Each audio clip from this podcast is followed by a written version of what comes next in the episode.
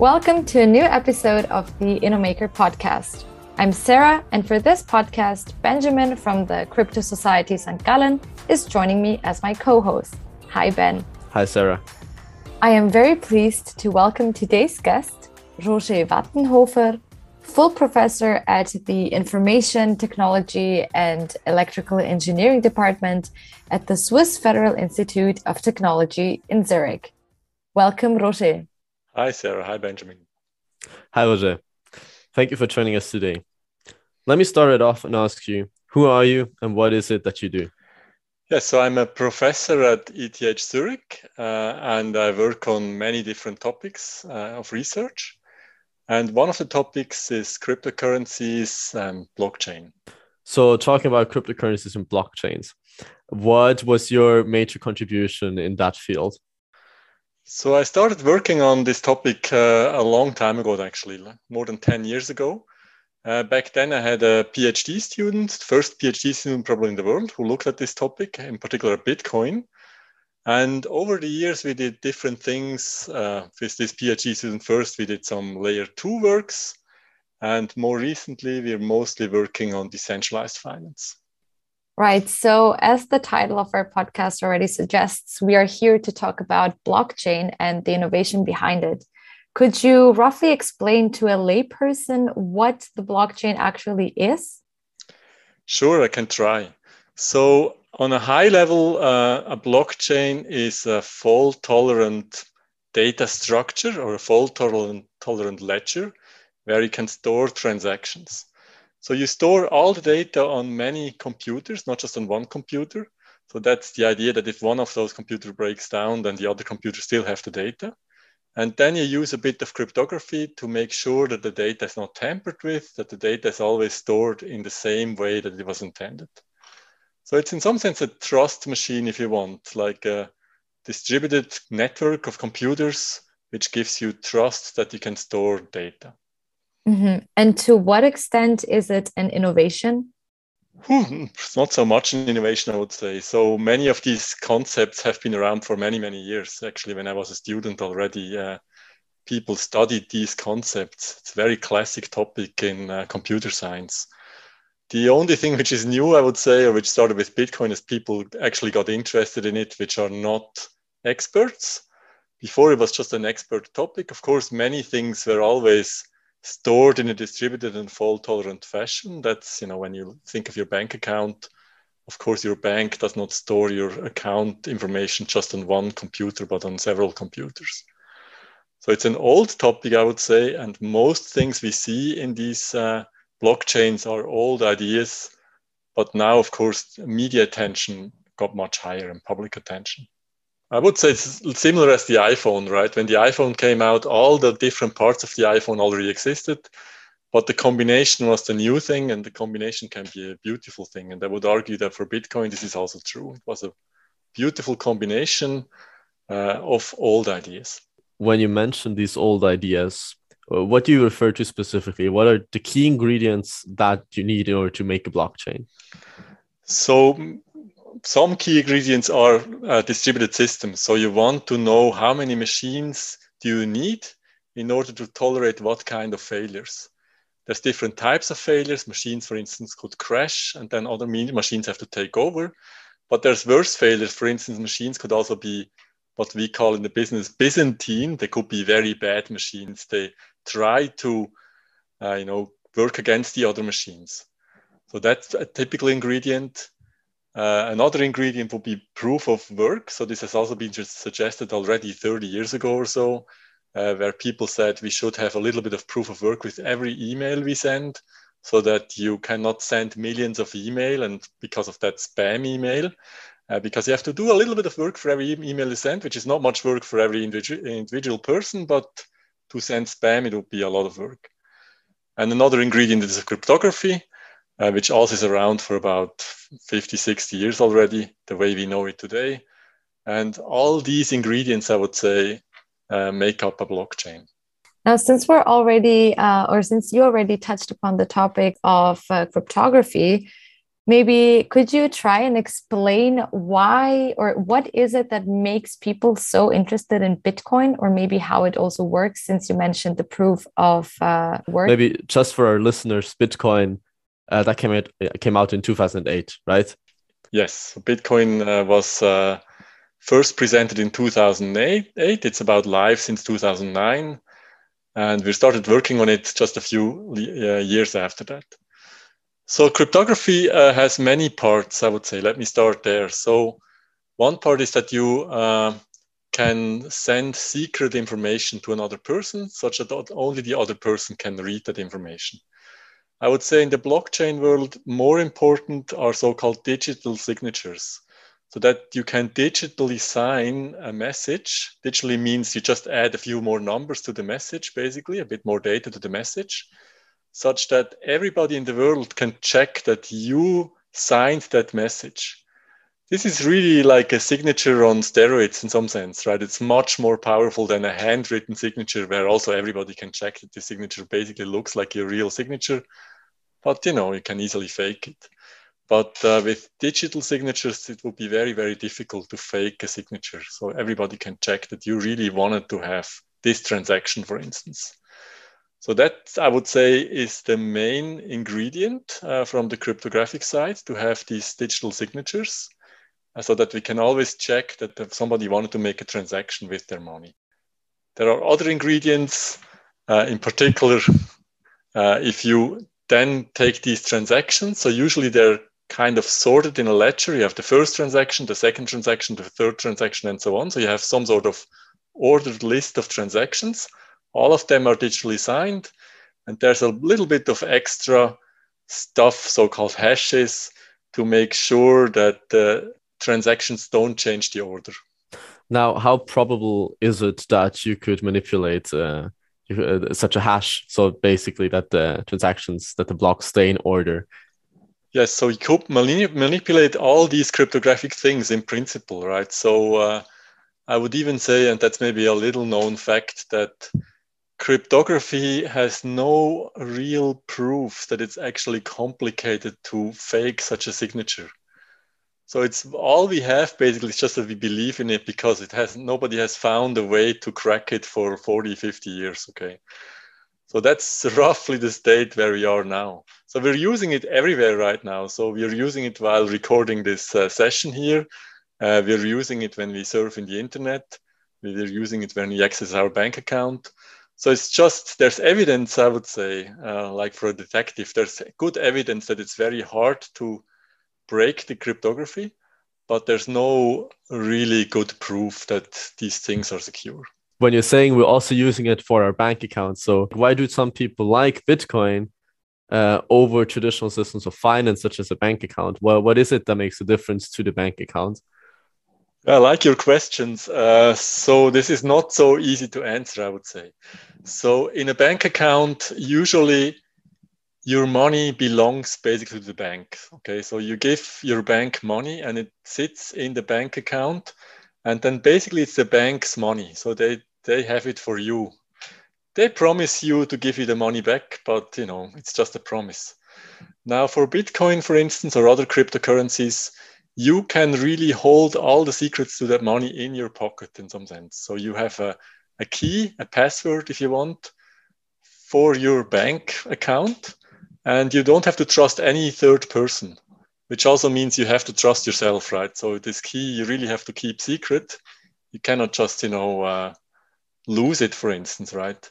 In a bank account, if you lose your key, I guess there's a way to still get the money back but for Bitcoin, if you lose the key, the money is usually gone. This is a huge problem, right? So if you, let's say, if you have a Bitcoin account with lots of money in, but you don't want anybody to know your password. But let's say if you if something something happens to you, uh, you know maybe nobody knows that password, and there's no bank which will look for your partner and say, you know, uh, do you want the account of this person? So it's really gone in that case. It's very interesting to see how everything is set up the other day, I was talking to a few friends of mine who weren't experts on cryptocurrencies, but had certainly heard of Bitcoin. And that's where the topic of trust came up. uh, my friends made a comparison to institutions such as central banks and said, you know, for example, with the Swiss National Bank, you have a governing board, you have a bank council uh, whose members are appointed by the Federal Council or by shareholder meetings, etc., saying that essentially you have a face behind it. You can Google those people in those positions. So why should I not trust that institution? And now we're slowly starting to integrate a system that doesn't need a third party and has no face behind it, so to speak. It needs no humans almost, right? Exactly. And, uh, what you say is something I also heard often that people say you can only trust another person, you cannot really trust a machine. So, this is something I don't quite believe so much personally. I would say actually the whole area of distributed computing, distributed systems that I mentioned before, where you want fault tolerant systems, it came up with the idea that you want to have planes which should be safe even if one computer on the plane fails, right? So they started to have multiple mm-hmm. computers mm-hmm. on the plane so that if one fails, it can still fly well. And I personally uh, can understand that you can trust something like a piece of code to some degree. For me, it's not necessarily that you need a human. Actually, humans could also make things a bit less trustworthy in some sense, right? If they interfere with, with the system. Uh, but truly, this is a, in some sense, a very interesting, uh, you know, uh, question here. What is trust, and do you trust the promise of the banker? There have been cases in the past when banks failed, or there have been cases where stock markets all of a sudden didn't allow to, to, to trade some stock anymore. Mm-hmm. So people started to become a bit more, uh, you know, to question these things a bit more. And as such, it's an interesting alternative, I would say.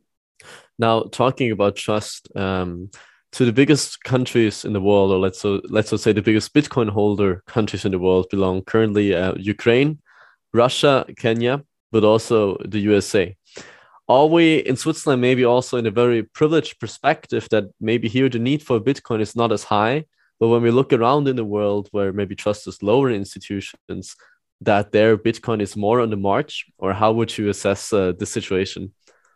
Yeah, absolutely. So if you cannot trust your government, for instance, or your uh, the bureaucracy in your country, right, and this is in many countries, of course, the case, then uh, having a blockchain or having cryptocurrencies all of a sudden opens up very new possibilities. Then you have a reason to use them based on trust. In, uh, in countries like Switzerland, where let's say the bureaucracy works well, uh, the other reason uh, might be more interesting that the bureaucracy just is very expensive and you could cost, cut costs by doing things in a automatic, decentralized, computer only way where you don't need middlemen anymore. I think these are the main reasons why uh, people look into these systems. And in Switzerland, it's probably more the money. And in other countries, it's probably more the actual trust. And you don't trust the institutions. So you trust rather a machine, some piece of software, which will be very hard to change. So, when talking about Bitcoin and about trust, on Bitcoin, in principle, every transaction uh, is public. Uh, is that correct? Yes so would that mean now for the for the average consumer that they would have to make all their basically their bank statements public so to say if they were to use uh, crypto. Or maybe put differently is this also a threat that this could be misused? Yes uh, both are correct i would say. So uh, truly all the data all the transactions are public in bitcoin. Everybody can look them up uh, what is not known who is behind the transaction, so who is sending money whom. All these accounts, in some sense, are like Swiss bank accounts. They're just number accounts, and you can follow the money if you want, but it's just going from one number to another number. So it's a bit difficult to see who is really behind it. And this is uh, pretty anonymous, I would say. It's very difficult to try to figure out who is behind which number. People try that, but it's difficult. Uh, but it doesn't have to be that way. So there are different cryptocurrencies which are more, I would say, secretive about the transactions, which encrypt the transactions in a way where you can still be sure that the money cannot be spent twice. So this is the usual problem we have here that somebody tries to spend the same money twice. uh, but but the uh, transactions are more encrypted. And to that degree, also what I mentioned at the beginning, this layer two is also uh, a possibility that you have the transactions actually on a different layer, basically exchanged privately, and you only uh, use the blockchain for some meta trust, if I may call it like that. Mm, maybe uh, could you explain the term layer two a bit more to, to our audience? Yes, I can try. Uh, so what we could do, the two of us, for instance, Benjamin and I, we could, uh, we know that we have to send each other money quite often for some reason. So what we could do is we could go to the blockchain and open a joint account. So we will make sure that the money we put in that joint account is kind of going back to us at some point in the same way we, we put the money in. Let's say we put the money in 50-50, it will go back to us 50-50.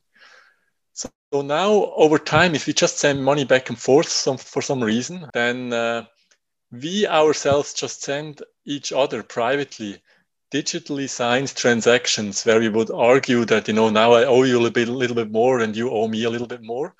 And with these digitally signed transactions, at some point, if we say we now uh, stop our friendship or uh, you know we don't do business anymore together, we can go with these digitally signed transactions back to the blockchain and we get our money back from the blockchain. So now nobody really sees the transactions. They're really just exchanged between the two of us. But the blockchain is there to make sure that we uh, that you know nobody can cheat the other person. Uh, this is what is called layer two. It can be just between the two of us, but we can also include Sarah in this, and we can inc- actually make a whole network with people who want to exchange money and then the blockchain is really only used for security reasons. One uncertainty that I've heard when talking to people about crypto is the whole topic of volatility. So, maybe what gives a cryptocurrency any value to begin with, and why are they volatile? Yeah, so the value question is uh, also a famous question, and my answer is that what you know there are markets where you can exchange crypto for a regular fiat currency and uh, value basically is what these markets believe the value is right? If somebody is willing to pay that much for a cryptocurrency then that's the value of the cryptocurrency. Mm-hmm. so why is it so volatile? That's a good question as well. So i think it's just that these markets are you know highly speculative at the moment. Uh, so for bitcoin or for other cryptocurrencies there are the main reason people have them, I would say, in the past was that people hope that their crypto will be more valuable in the future. So there's a lot of you know people trying to buy and sell and whatnot, and basically speculating on the value of the future. And also because the market is not huge, it's quite big, but it's not you know as big as other uh, large economies. So that makes it a bit more volatile. However, there are cryptocurrencies which try to be less volatile. There are cryptocurrencies which kind of promise you that they always keep the value one to one, let's say to the US dollar, exactly one to one. Mm-hmm. And uh, sometimes they failed and then they give, give, give you the money anymore, but uh, many of them still work uh, up to date. But in general, can it be expected for cryptocurrencies to grow in the future? That's the hope of people who uh, build cryptocurrencies that the value of their currency grows because they usually own a lot. But uh, i would say if you look at most cryptocurrencies most are not valuable anything anymore after a few years. Uh, they go to zero almost. Because people stop believing in them. Yeah people trusting. stop believing in them exactly. So the the blue chips of the cryptocurrencies in some sense they are maybe the least volatile and the smaller ones are even more volatile than what you experience with bitcoin. So now touching upon the blue chips uh, in cryptocurrencies which of course the biggest one by far is bitcoin which has a market dominance. That's what you call like the percentage of the crypto market currently around 40 usually around 50 percent. Um, now you mentioned previously that people would only use it for for speculation now, in I think in last September, El Salvador and its president have announced that they will uh, adopt Bitcoin as legal tender in their country. Is this just a speculative experiment, or can we expect to pay our coffee in the Mensa at university in 10 years with Bitcoin? Yeah, Bitcoin personally, I don't believe that so much. The way it's built, it's really almost built speculatively. I mean, apart from layer two that I mentioned before, but Bitcoin base would be just speculation mostly. There are other cryptocurrencies which have other bring other things to the table, like Ethereum, the second biggest, for instance, has smart contracts, which used to be a fun, um, you know, thought experiment in the past. What can you do with smart contracts? But now we see more and more of these decentralized finance markets where people can do real trades or loan money for a very short amount of time, loan crypto for a very short amount of time, and do actual things with it.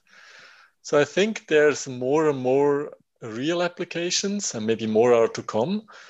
Uh, for El Salvador itself, I'm not so sure, you know, why this is happening, and uh, I think I don't know enough. So now in the past, you've already talked about the possibility of a digital Swiss franc. So would that be then different than El Salvador adopting the Bitcoin, or are we talking about uh, an entirely different concept here? So that would be very different from Bitcoin, in my opinion. So Bitcoin really has a lot of trouble. They have this proof of work which costs a lot of energy. So people compute that, and if they uh, if they say for each transaction how much energy costs, then it's really uh, an amazingly high number. For uh, something like a digital Swiss franc, you would not use such a system. You would try to use, of course, an energy efficient uh, cryptocurrency, which uh, they exist. They are much more energy efficient than Bitcoin, a factor of 10,000 more energy efficient. So really, you know, uh, not comparable. And what would be the main difference between, you know, uh, having such a currency and cash? I think uh, many differences. For instance, you could use it also online. Cash you can only use offline. And it's generally a bit easier to handle, uh, not only for users, but also for stores. But what would be different from using, let's say, a credit card or a debit card or something like that? It's also digital money.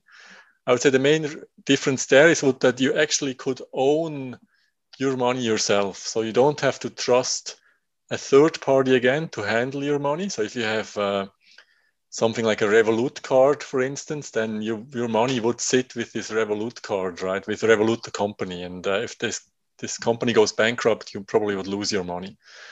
So, so you would have more trust. Uh, you would have the trust from from Bitcoin, and you could trust the bank as well to uh, to keep your account safe. But you could also trust yourself if you want, at least for smaller amounts, maybe as well. Uh, but you would have the convenience of uh, digital payment methods. So I'm quite positive about these things. But you would still have to trust the, the, the central bank. Am I correct? Uh, that's a good point. So we would still have to trust the central bank, and it's not so clear that we can trust the central bank. For instance, when I talked about digital Swiss francs with my colleagues at ETH, then for us it's clear that these digital Swiss francs should not have uh, interest. So that a one franc is always one franc. So you don't have interest on it that you gain 1% per year, you lose rather 1% per year as we have now. But if you look at the central banks, they usually want something else. They usually want to bring interest into the game. At least the European Central Bank has been quite open about this, which in my opinion is not what we want. And I would rather put my money uh, where my mouth is, so to speak, and really go for real crypto personally. Uh, thank you, Roger, for your explanation. Now, in China, they have already started experimenting with a digital yuan, where the Chinese central bank still controls uh, the money flow or the money supply, and they also gain insights into all your transactions. Now, is this, isn't this also a big risk for privacy? Yes, so uh, countries like China, they have, like the European Central Bank, they have the agenda of uh, introducing negative interest rates, and China maybe has a bit of the idea to control the money flow uh, more exactly with these kind of systems. So I would think that for a country like Switzerland, this would not happen in some sense, that people would argue against it and uh, argue for privacy uh, but in some countries, of course, uh, things are different. Mm-hmm. Now, some have referred to the separation uh, of the control over the money supply from the state to the separation from the church and the state. Would that be a valid comparison to make? So if you ask me, then definitely yes, but that's a bit a political statement. I I think uh, that central banks uh, need to explain themselves better, so to speak, in the future, right? Mm-hmm. Uh, but that's uh, that's almost point that's almost a political opinion i would say. It's not a political of uh, not an opinion of a scientist it's really a political opinion. Mm-hmm. but i would agree with that statement. All right. Then keeping in the spirit of, of that statement um, with digital swiss franc we would not have that separation. Or does that really depend on the implementation? That would depend on the implementation. The way i explained it before i ex- i assumed that there's still a central bank which uh, which rules the money uh, but personally, I would be, you know, open to not have this situation anymore. To have uh, to have money which is not uh, organized by a central bank. I was actually quite uh, interested in uh, in Facebook's or now Meta's uh, approach to digital money. I felt it was interesting. Also, many of my friends worked there. a bit sad that this went down. Uh, probably because of the pushback of central banks, which didn't want that. But that would have been an option which could have been interesting uh, scientifically, but also socially. Could we? Could you maybe explain a bit to, to our listeners what that option was that Meta or Facebook, how this to be called, what was exploring? Uh, they were never quite clear about it, and I'm not sure what even I'm allowed to tell. But uh, but they basically wanted to introduce uh, a crypto alternative, I would think that they would have introduced that for many countries. So you would have, you know, Facebook Swiss francs, Facebook uh, euros, and whatnot. Probably tied to the, uh, initially at least tied to the money of some countries, and then just have a digital alternative. And then in terms of money supply, not quite sure what they would have done there. Uh, so this is a bit a difficult question, I would say. I only mo- mostly know the technical uh, background, how they wanted to implement it, and what their what kind of blockchain they would have used and whatnot. So, in what way has maybe the general perception of money changed due to the adaptation of cryptocurrencies? Because now we have digital money and we can all pay uh, by cards and not hold cash. But uh, again, I feel like there is a shift in the mindset when it comes to cryptocurrencies. Yeah, I think uh, you're very right about that. So um, the perception of money has changed quite a bit in the last few years because of Bitcoin. Also, the perception of the role of government maybe has changed a little bit because of that, right? So people all of a sudden understand that you can maybe build systems which don't have this central authority behind them, which controls everything. Mm-hmm. So in that sense, I think it's sometimes a philosophically interesting question or, or for, for society interesting question what can you do with these things? Uh, these are exactly the questions that usually people have right? So why is it worth something? Uh, because usually government will tell you it's worth something because I told you so, and you can maybe pay your taxes with it. That's the two reasons. They would give you why uh, why money is worth something. And now you have all of a sudden a different type of money which has different reasons, where just the belief of the people is the reason. Mm-hmm. I think it's an exciting time, uh, and maybe other things will follow. You know, uh, uh, that people would say, well, maybe I want to know a bit more what, what my government is doing, how my government is spending their money, and this is a possibility that we could know that, right? In the past, maybe the government would all say, well, this is too complicated and we cannot really tell you. But now we could say, well, you could have a, a government blockchain and all your spending goes in there and, and we can follow it. Mm-hmm. So maybe this is a bit something where many people get new ideas how uh, society could be organized. So, adding on to this, what is your outlook on decentralized finance? Is that a thing that is uh, waiting for us in the future? Yeah, so that's a good question. Decentralized finance is something which is uh, also a big hype now. But how did it come about, right? So people understood that you can build these smart contracts, and with smart contracts, you can do fancy things. So simple things are just markets which happen uh, on the blockchain where you can say, I want to trade Bitcoin versus Ethereum, for instance, just on the blockchain without really having a central party involved, without having a bank involved. You can make a trade and then you own the money immediately again in the different currency and you never had to trust anybody. Uh, what people even do is they find different markets with different prices and then they have some sort of arbitrage where they would immediately you know send different transactions to these different markets and thanks to the blockchain they can organize it in such a way that there's basically no risk that the price changes from one market to the other market when they make these trades. But this is something which is also coming and i think it was fueled in part by the gamestop incident where the GameStop share was not tradable, at least not in one direction for in some time. Mm-hmm. Right now, we have the Russian market, which also is not really tradable anymore.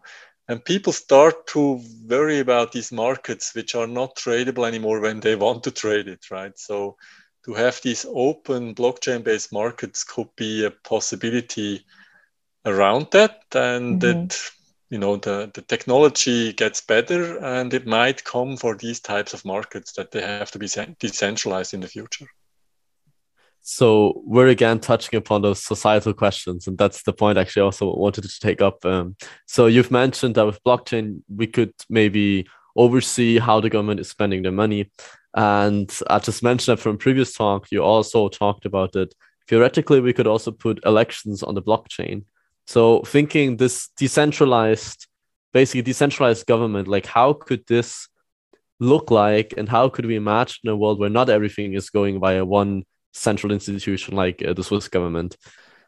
Yes. So for for voting, for instance, we could have our votes on some sort of blockchain, right? I mean, again, there would be several stakeholders which together would store that data. That's the important part. There could be NGOs involved, and the government, of course, could also be involved, and you know, uh, HSG could be involved, and uh, ETH Zurich could be involved, and they store that data, right? And now we could send our votes to that uh, blockchain essentially the advantage would be, of course, anonymized again. You wouldn't know who voted what, right?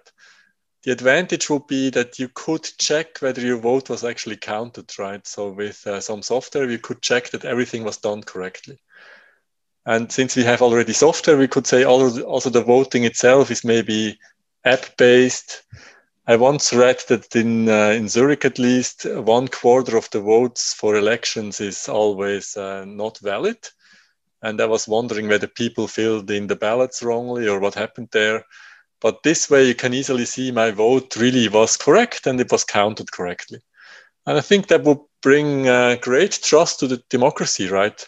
Of course, we also already have now people who who sit, uh, you know, in the, in the different villages and they check the votes of everybody and they do the counting and recounting.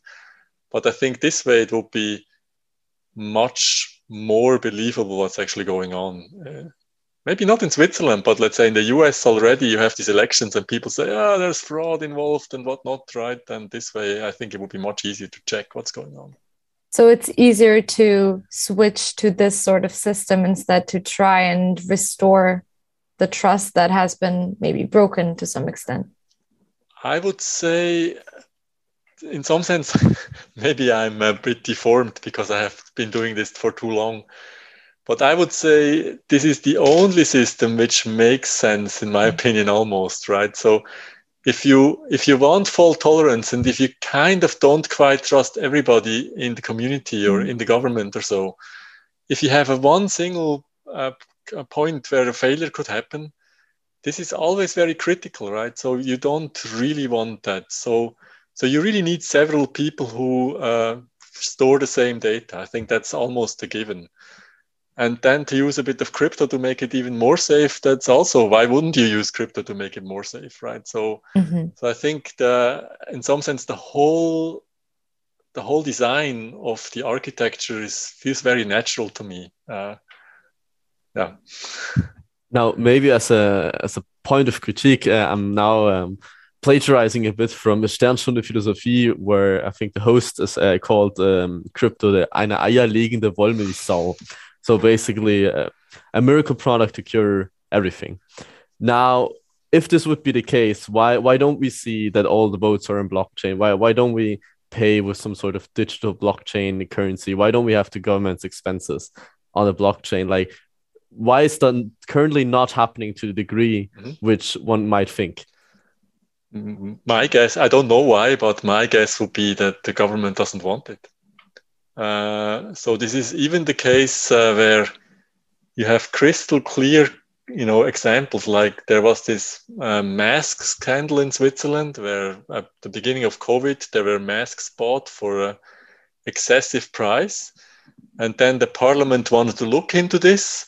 And what they got back as an answer from those who bought the masks is that this is too secretive to tell everybody, right? So you know, there's clearly you don't want that. I, if I worked for government, uh, you know, maybe I don't want everybody to know what mistakes I make day in day out. So there's uh, there is um, something to hide, of course, not just because you want to be malicious and Byzantine, as you would say, but the, but just because you make mistakes and you don't want everybody to know your mistakes. And I think they would be a bit more visible if we put, let's say, all the government spending on a blockchain, then of course people would, uh, there would be plenty of people who would be happy to mine that data and check uh, what the spending, how, how it happened and how much cheaper it would have been on the, on the market and whatnot, right? Again, I personally think this would be great, right? But I'm sure that there are many people who don't think this would be great. And of course, there's a bit of a gray zone, right? So even I would admit there might be things which the government wants to keep secret, right? So maybe not the Swiss government so much, but let's say if you if you have a real secret service in your country, then maybe you want to keep these secrets somewhat secret from from everybody. But the gray zone should be small, and uh, I would love that we have more visibility of uh, of governance. All right, Roger Wattenhofer, Thank you very much for this insightful conversation and your thought provoking inputs regarding one of the most topical subjects in this day and age. Great. Thanks, Sarah. And also thanks, Benjamin. Thank you, Roger. Regardless of whether we are excited or maybe skeptical to see where blockchain technology will lead us, I guess only time will tell what the future holds.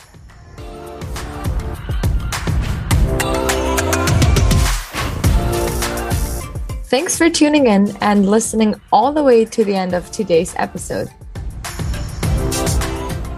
Make sure to check out our website, Instagram, and LinkedIn.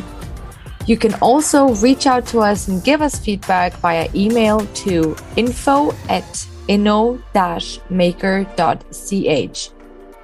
Until next time, stay tuned, InnoMaker.